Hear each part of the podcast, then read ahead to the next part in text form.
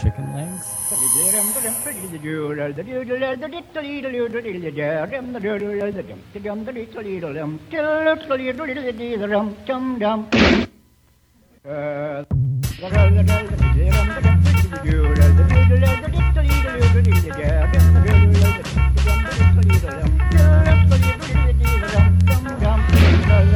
Muy buenas, aquí estamos una vez más en Speed and Bacon. Eh, y bueno, teníamos una cuenta pendiente con esta invitada. Lo dejamos eh, pendiente allá en el verano.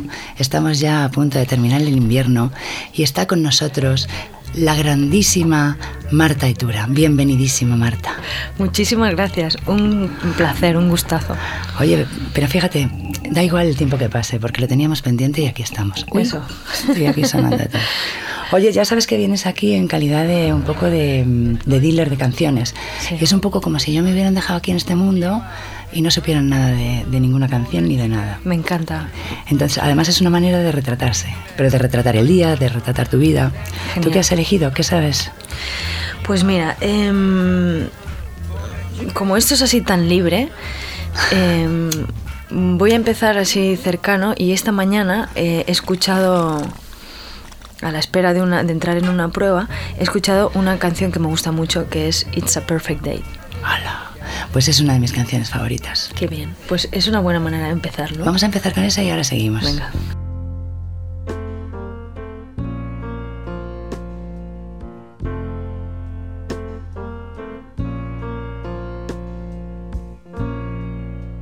Just a perfect day. Drink sangria in the park. And then later, when it gets dark, we go home.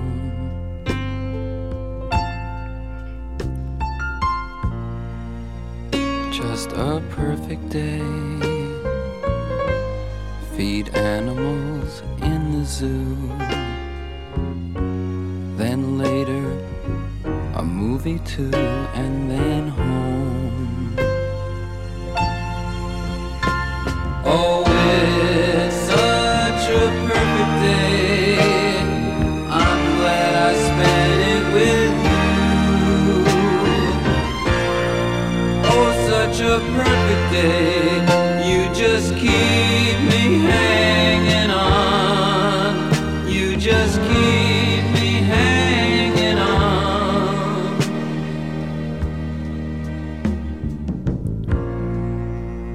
Just a perfect day. Problems all left alone. Weekenders on our own. It's such fun.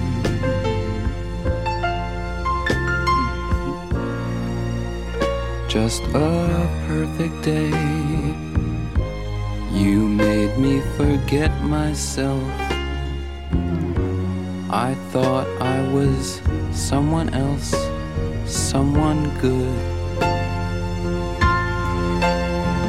Oh, it's such a perfect day.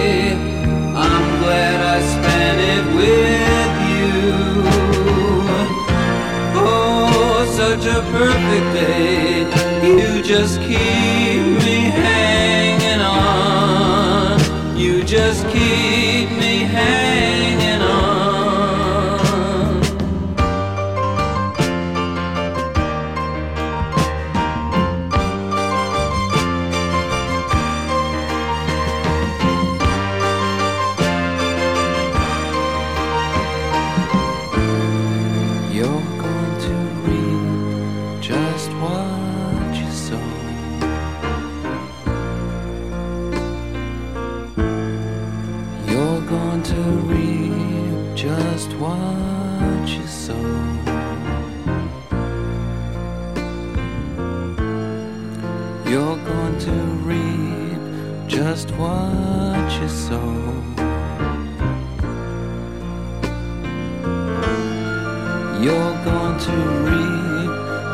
what you sow.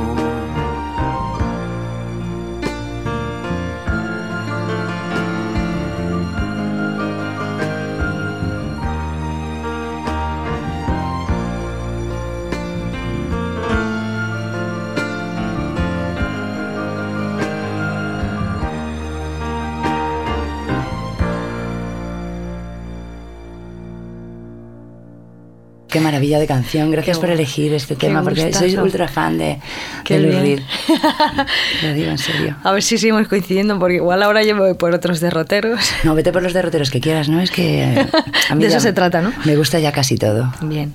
Bueno, no sé si hemos dicho, pero todo el mundo lo sabrá, que Marta es una grandísima actriz, porque es la típica cosa que yo digo, Marta Taitura, y ya me creo que, que todo Claro, el mundo lo los y que no seguramente son- así sea, pero yo no, qué sé. porque, oye, los que no le- les gusta el cine o no van mucho al cine, tampoco yo soy... No, tú eres, si tienes hasta un Goya, ¿qué has hecho con el Goya? Pues ahí está mi estantería. Tenían que elegir estatuas un poco más bonitas. El Bueno, un Goya no está mal, eh, te diré porque hay otros premios que esos sí, sí, esos son de dejarlos dentro del armario. El otro día estuve en una entrega de premios y me pareció espeluznante lo que entregaban. Encima pesaba una barbaridad, era horrible. Ya, normalmente pesan muchísimo, que es una faena porque luego como te vas a celebrarlo tienes que ir Y con, el la ladrillo esa. Qué cosa más horrible. Oye, ¿y en qué andas ahora, Marta? Si antes de avanzar en otros acabo de temas. terminar hace unos días de rodar una película con Eduardo Noriega que se llama Presentimientos. Pero es del, el director es Eduardo Noriega. ¿o El no? director es Santiago Tabernero Ay, Santiago Tabernero. y estamos eh, Eduardo y yo. Y Alfonso Basabe también está. Y luego hay muchos personajes eh, secundarios. Y está basado en una novela de Clara Sánchez. Y bueno, y ahí hemos estado en Alicante rodando. Anda, mira. y, y la verdad es que lo hemos pasado muy bien porque había un equipo estupendo.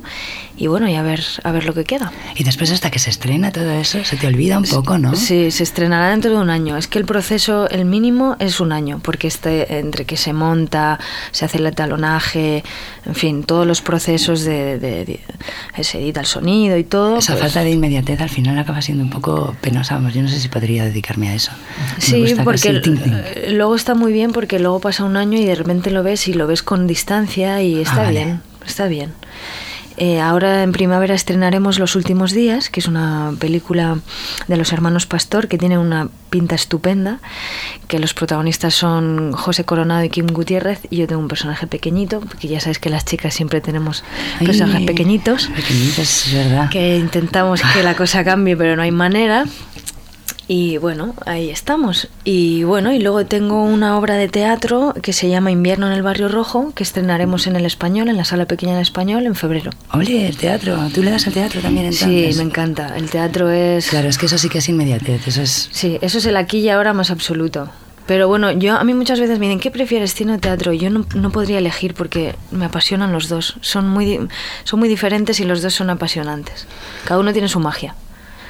Sí, pero el teatro, joder, eso de, de- de jugarte el pellejo constantemente cada noche, puede llegar incluso a ser un poco mm, estresante, ¿no? O incluso también aburrido si te tiras cinco meses repitiendo lo mismo, ¿no? Sí, eso, es, eso es lo más duro. la- hasta que lo sobas bien, ¿no? Las tres primeras semanas tiene que ser, Yo creo las que primeras. lo mejor es, eh, para mí lo mejor es el proceso de, de crea- o sea, ¿Ah, sí? de montaje, cuando lo estás haciendo y creando el personaje y haciendo y, y montando la obra.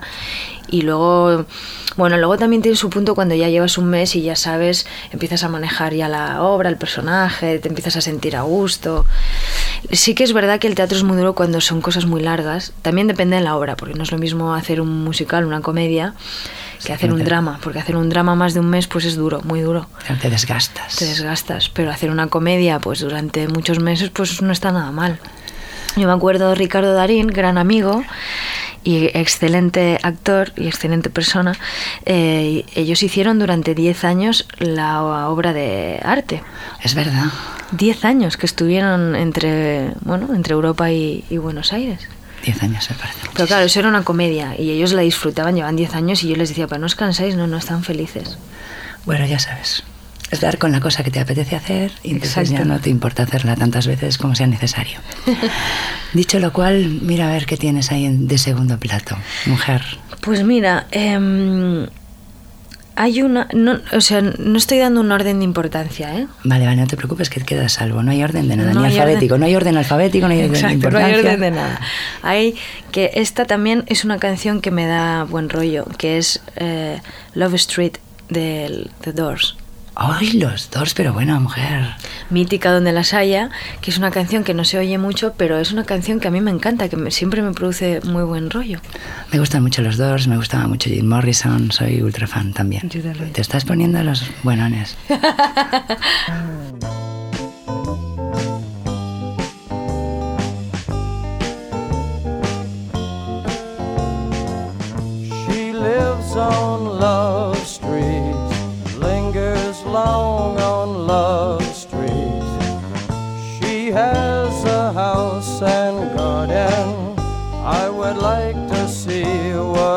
She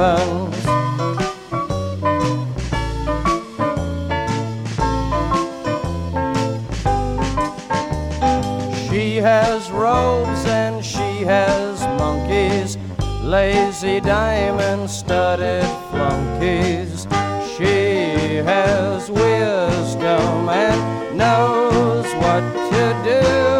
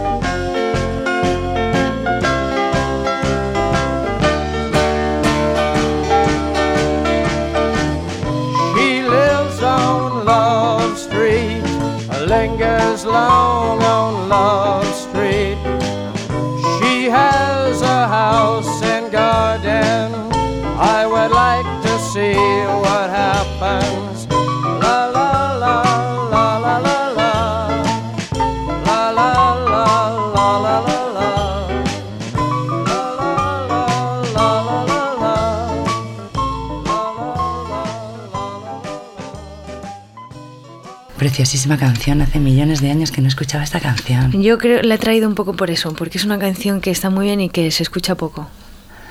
¿Tú, a ti te gusta el rock entonces? Sí, eh, a mí me gusta todo, todos los estilos de música, menos el heavy este así Ah, muy sí. ruidoso que no. Lo demás, Vete a un concierto y verás cómo te metes dentro del papel. Ahí sí, bueno, si voy a un concierto seguro que me animo, me pongo a votar y me lo paso pipa, pero mm, así es el... o sea, no tienes prejuicios musicales así que digas, yo soy, solo me gusta En el- soy súper... el. No, no, no, no, que va. Soy súper abierta para la música y me gusta en general todos los géneros. Me gusta lo que me hace vibrar. Y igual es de un Claro. género, igual es de otro. Es como las películas. Y dicen, ¿tú qué género eres? Pues no. Todos. Es la- una buena película, una buena canción, da igual. Los géneros, no sé por qué te- siempre tenemos la manía de etiquetar todo. Y Sí, porque nos gusta todo. meternos en carcelitas, Sí, eh, en que- palabras, cárceles. Y eso. Pues- Mira, hoy he traído, mira, a veces traigo poemas, ¿sabes? Entonces hoy he traído uno buenísimo. Es de Roberto Juarrot, de un libro que se llama Poesía Vertical, una antología. Y dice así. El material con que se construyen las palabras y la argamasa que lo une me han ido enseñando poco a poco un ritmo secreto y solitario. He aprendido así que toda construcción es una música y que toda música está hecha de miradas. La mirada de una palabra es su sentido, entre los párpados temblorosos de una pérdida. Porque no somos nosotros los que miramos las palabras, son ellas las que nos miran a nosotros. Y quizá también más allá de nosotros, parpadeando con un ritmo secreto y solitario. Tal vez mañana encuentre una palabra que ya no mire hacia ninguna parte y que tampoco parpadee. Una palabra que se deje mirar. Ah, que es chulísimo. Qué hermosura, Bueno, las palabras. qué maravilla. No sé por qué venían las palabras ahora mismo. Pero siempre están a, a cuento de todo. Sí, desde luego. Oye, Marta, ¿tú por qué eres actriz? Pues mira. No te habrán hecho esta pregunta casi nunca. Y la verdad es que eh, no tengo respuesta porque la verdad es que... ¿Empezaste cuando eras pequeña ya a enredadita de Sí, eso? es que fue eso. Yo tuve ese deseo desde muy pequeña. Yo desde pequeñita tengo el deseo de ser actriz. Yo quería ser actriz. Y además desde que tengo uso de razón. Era una cosa que yo quiero ser actriz. Yo creo que tiene que ver con el juego. A mí me, me, apasionaba jugar como a todos los niños y es algo que no he querido dejar de hacer nunca. Y es algo que sigo haciendo y que deseo hacer hasta que me muera. Es que si no, estás muerta de antemano. Sí, y es fabuloso jugar, fabuloso jugar a, ser otra persona, a estar en otro, a vivir vidas que... A ponerte disfraces, a disfrazarte, exacto. Mira, el sábado estuve en una boda y nos pusimos una peluca y de repente esa tontería te coloca en un lugar eh, formidable y como predispuesto a divertirte y a que sucedan cosas ¿no? Sí. Y bueno, y de eso es, y desde pequeñita, y bueno, mis padres se creían que ya se le pasará, ya se le pasará. Pues no se me ha pasado, por suerte. Mira, qué bien. claro, intentan quitarte la idea de la cabeza. Claro, yo creo, yo es normal. Para que te hagas arquitecta. Asusta, asusta, porque en mi familia nadie, nadie se dedica a nada parecido. O sea, no hay ningún actor ni, ni nadie que se dedique a nada parecido. Mejor, en la mía tampoco hay nadie que se dedique a la micropoesía, afortunadamente. No somos la típica familia de micropoetisas desde hace generaciones. es que yo eres la única micropoetisa que conozco. Aquí empieza y acaba todo, yo creo. Aquí empieza, pero acabar no. Acabar no, acabar no creo que cabe. Pero está muy bien eso de tú amaneces en tu propia vida en una familia que no tiene nada que ver con esto, porque si no acabas siendo heredero de un montón Mm. de... Sí, esto es un deseo propio que me nace de, de- creo que eso, del deseo de seguir jugando y, y- y del amor. eh, Yo creo que también mis padres eran grandes cinéfilos y entonces yo me he visto películas maravillosas desde muy pequeña, porque además ellos eran muy abiertos y no eran de estos de esta película De dos tiene, rombos, tiene fuera". dos rombos, claro. Vale. No, yo me he visto todo, yo me vi El Resplandor con 12 años Hostia. y me impactó muchísimo, claro. Y, y me vi Eras una vez en América también con 12 años y me impactó muchísimo. Y yo creo que también todas esas imágenes, esas historias, me Te generaban... mundos. Sí, exactamente, me generaban tantas emociones y sensaciones que yo decía, yo quiero formar parte de esto. Claro, es que tanto las películas como los libros te abren posibilidades de vidas Totalmente. y maneras como de, que- de llevarlas a cabo. Entonces Eso es, como que no nos vale con la nuestra, ¿no? Es como es que también... nuestra insuficiente como una sola vida, es más que suficiente. Uno quiere vivir mucho a tope y, y todo lo que pueda. Es que hay- se pueden vivir muchas vidas en la misma vida. Sí.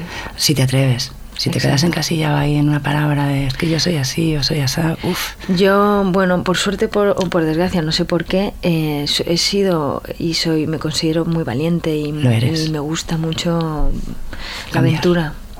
La aventura. Y a mí también. Bueno, pues de aventura tercera, venga. Pues a ver, vámonos. Eh, a mí se me ha ocurrido traer eh, una que se llama Love Men de Otis Redding. Venga ya, pero qué de clasicazos, qué maravilla. Vamos a escuchar esta.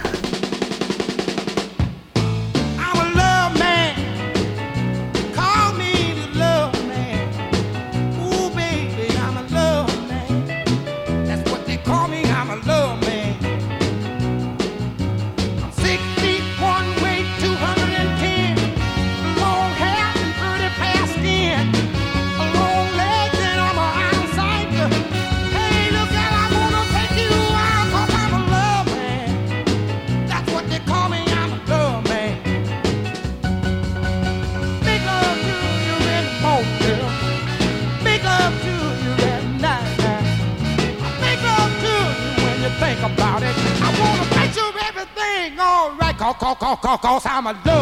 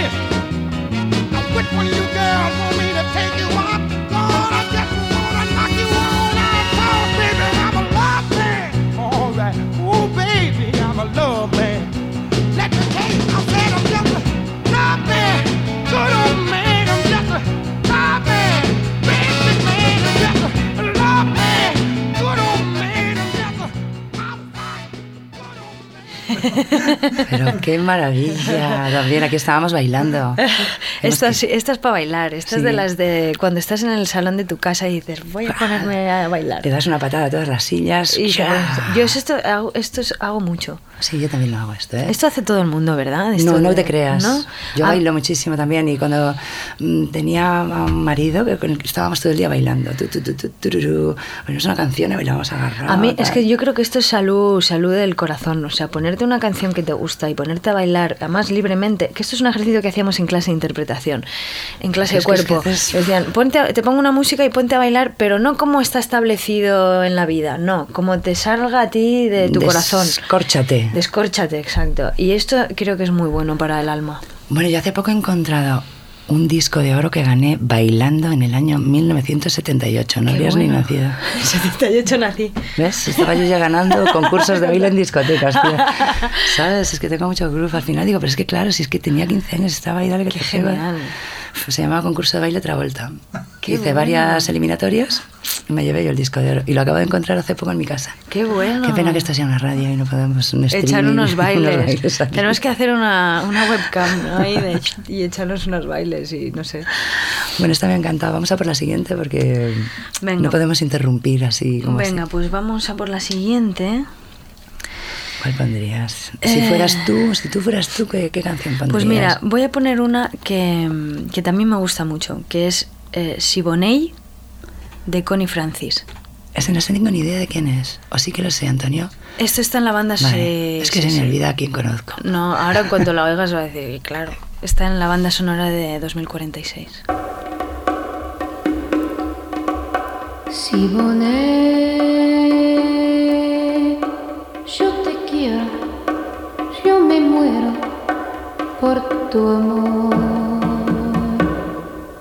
Siboney, en tu boca la miel puso su dulzor. Ven aquí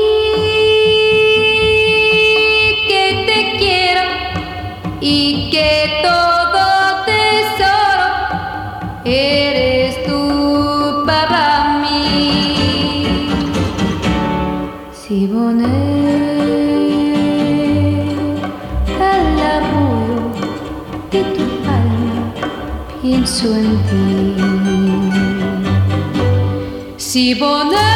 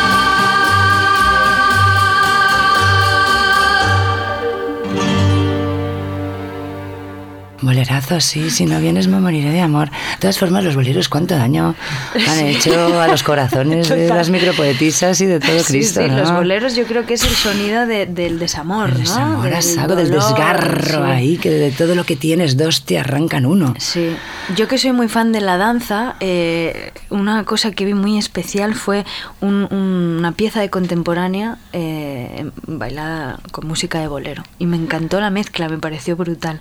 Los movimientos abstractos con este... Con este el dolor que es tan concreto al final. Sí, ¿Quieres que te lea otro Sí, por favor. poema de Roberto Juarroz? Verás qué chulísimo. Inventar el regreso del mundo después de su desaparición e inventar un regreso a ese mundo desde nuestra desaparición y reunir las dos memorias para juntar todos los detalles. Hay que ponerle pruebas al infinito para ver si resiste. Qué maravilla, por favor, me Es encanta. que la poesía vertical de Roberto Juarroz Yo no lo conozco y me lo voy a apuntar porque... Apúntatelo, sí. Este me lo regaló mi amigo Leopoldo. Este libro. Pues me gusta, me gusta muchísimo este. Este es precioso. Ay, no sé si lo tengo marcado. Bueno, luego te lo apunto en un Vale. trozo de papel si quieres. Sí.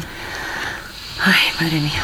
Bueno, pues vamos a por otra, ¿no? Vamos a por otra. Y para salir así de la pena, vamos a irnos a. a Pearl Jam, ¿no?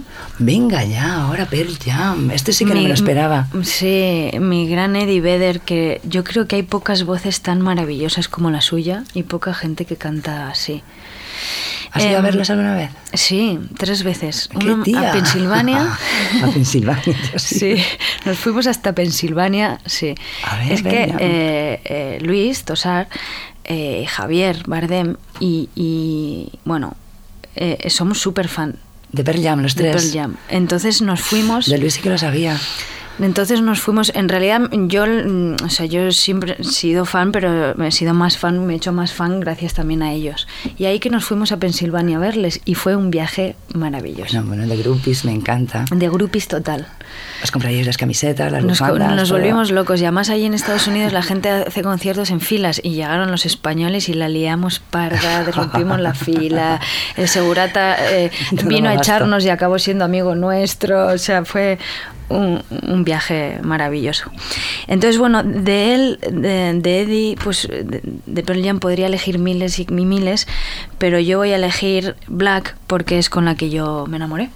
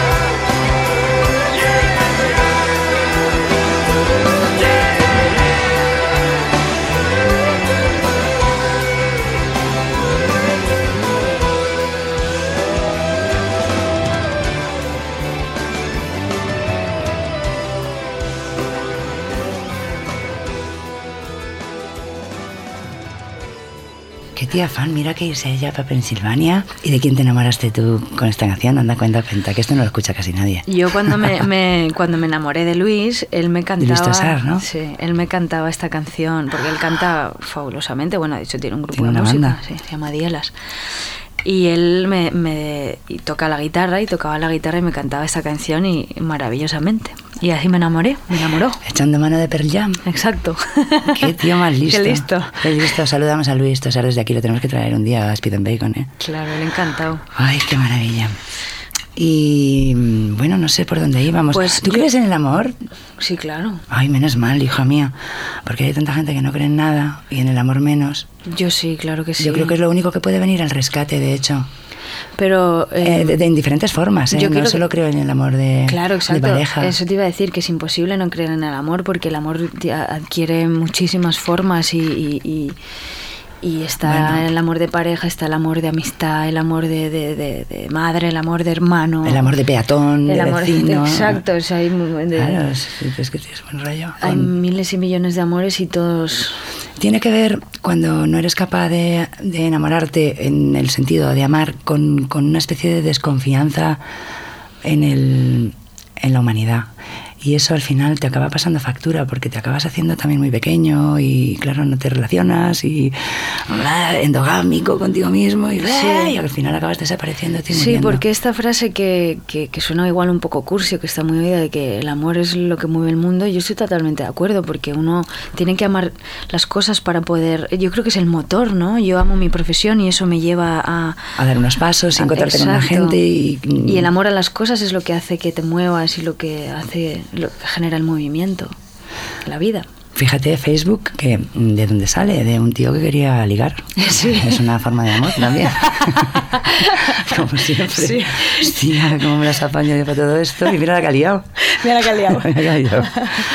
Ay, qué gente. Por cierto, gran película. Sí, a mí me gustó mucho A mí también. me gustó mucho, sí, yo no sé hasta, hasta qué punto se eh, tiene que ver con, con la realidad, pero desde luego yo me lo creí todo a machete. Sí, es, es un gran director, él, yo soy muy fan.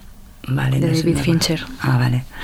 Claro, sabéis un montón de cosas de directores y eso, yo ya he perdido la pista de. Bueno, es que bueno, vamos a lo que me digo, si no sé, pues estoy mala. Es como si tú no sabes de, ¿de qué? de poetas. Es que sé muy poco de poetas, sé más de músicos, de camellos, de, de otras cosas, de verdad, de poetas. Ser solo de los que me gustan. Tampoco tengo ningún. Bueno, o sea, yo sé lo que me gusta yo y ya igual, está. yo también de lo que me No gusta. soy una teórica ni, ni nada que se le parezca. Sí, tampoco hay que saber, hay que disfrutar de Claro, las cosas es lo que, que, uno se encuentra. Que tenemos que disfrutar. Pues eh, hablando de, De disfrutar. de disfrutar y de fans, yo soy muy, muy súper fan ¿De quién? De Michael Jackson.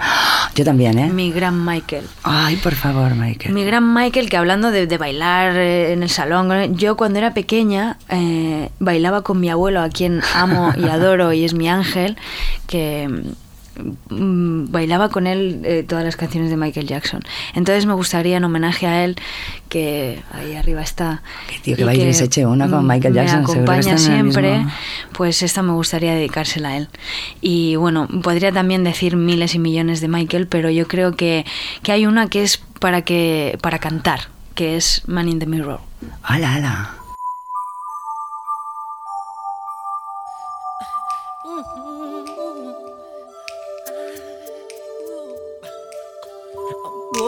Make a change for once in my life.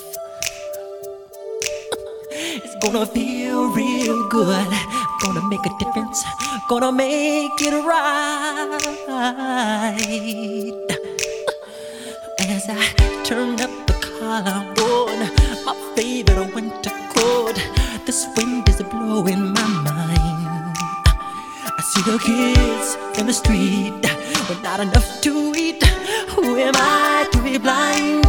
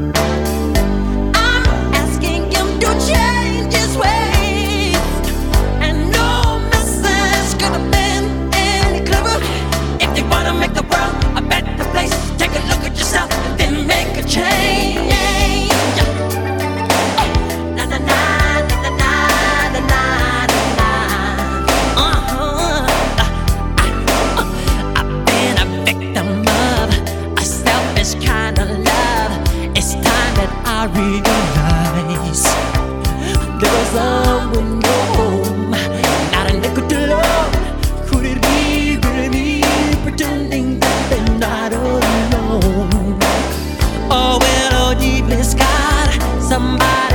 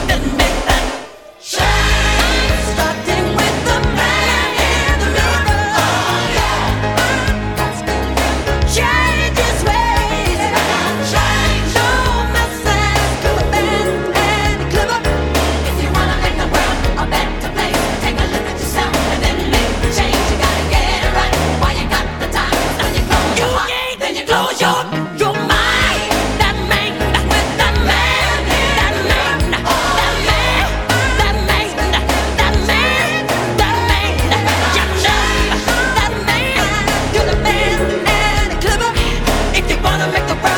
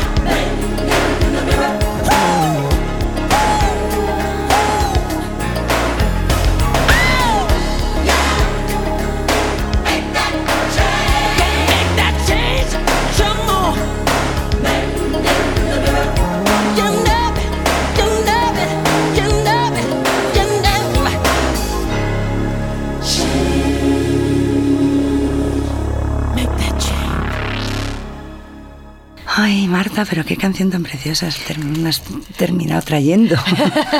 Todo clasicazos, buenones. bien. Qué pena de Michael, esta gente que, que al final es víctima de, de su propia genialidad en el fondo, ¿no?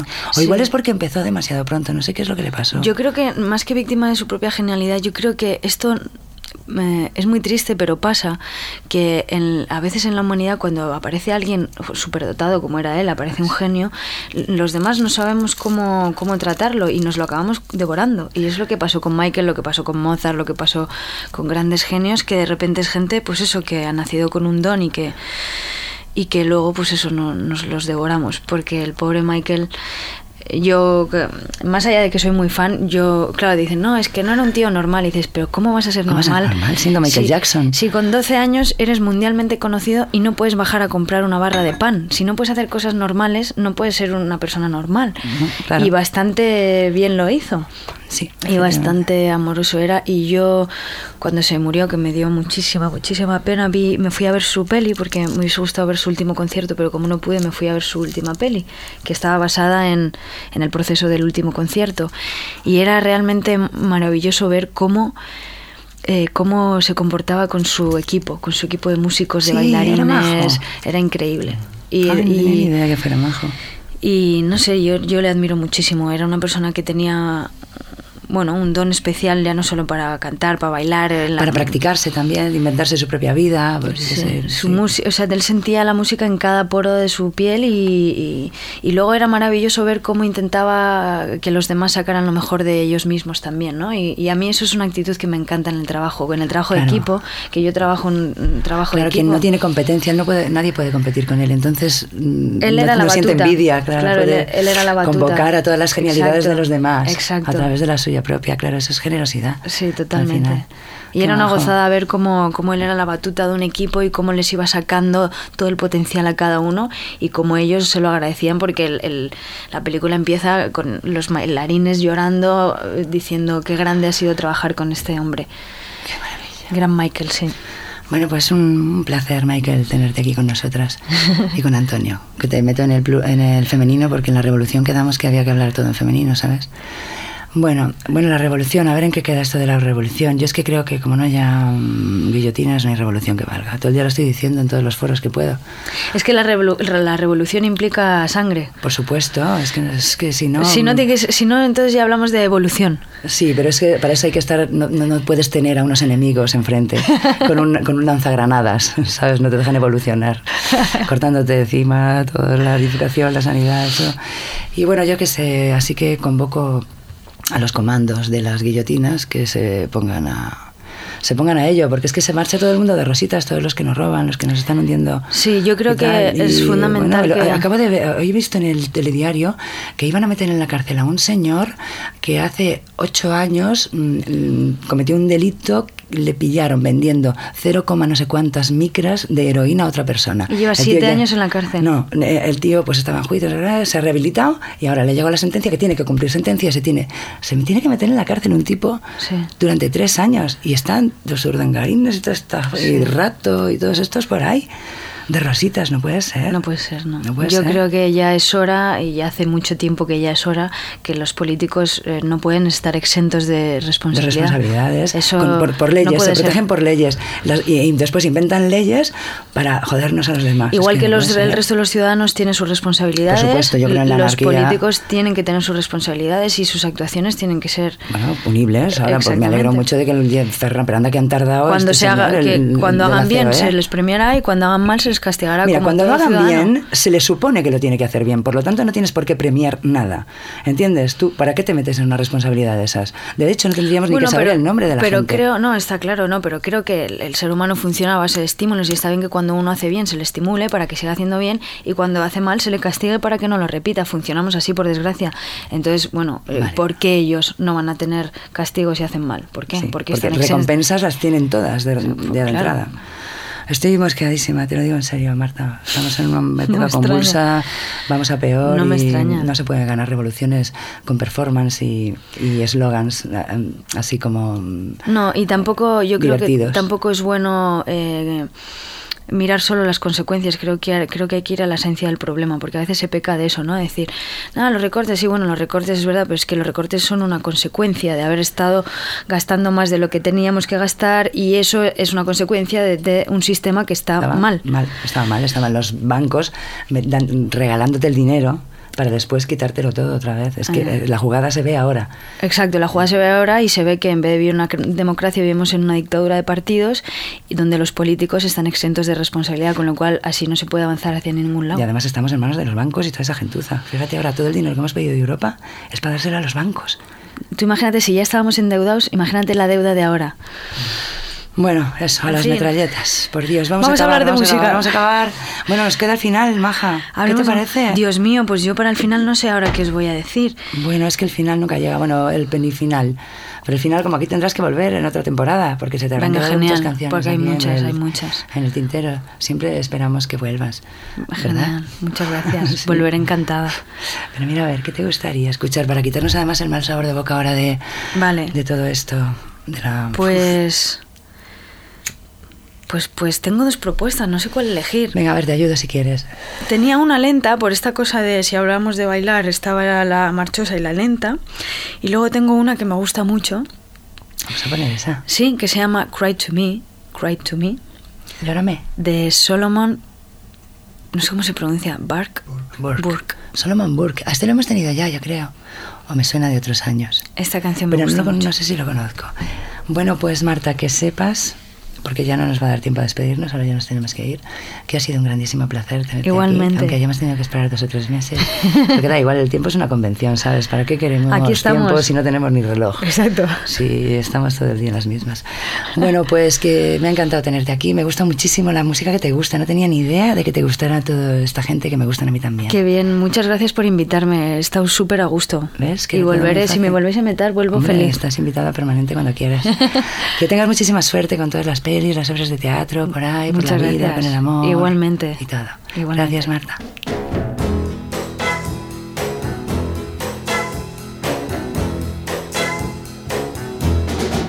when your baby leaves you all alone and nobody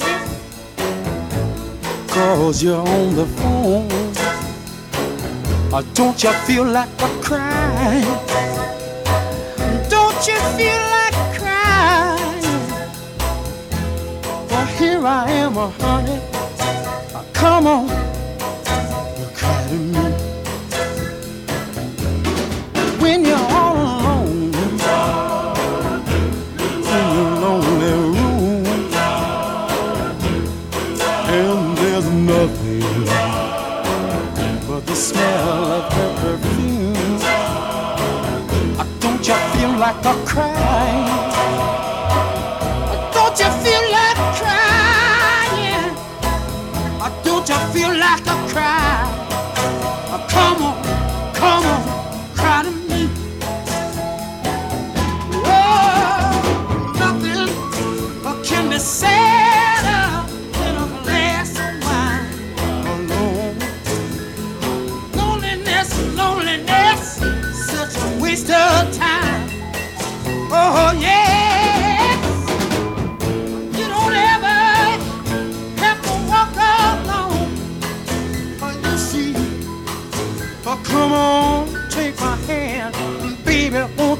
walk with me? Oh, oh yeah. And you're waiting for a voice to come in the night, but there's no one. Don't you feel like a cry? Cry to me. Don't you feel?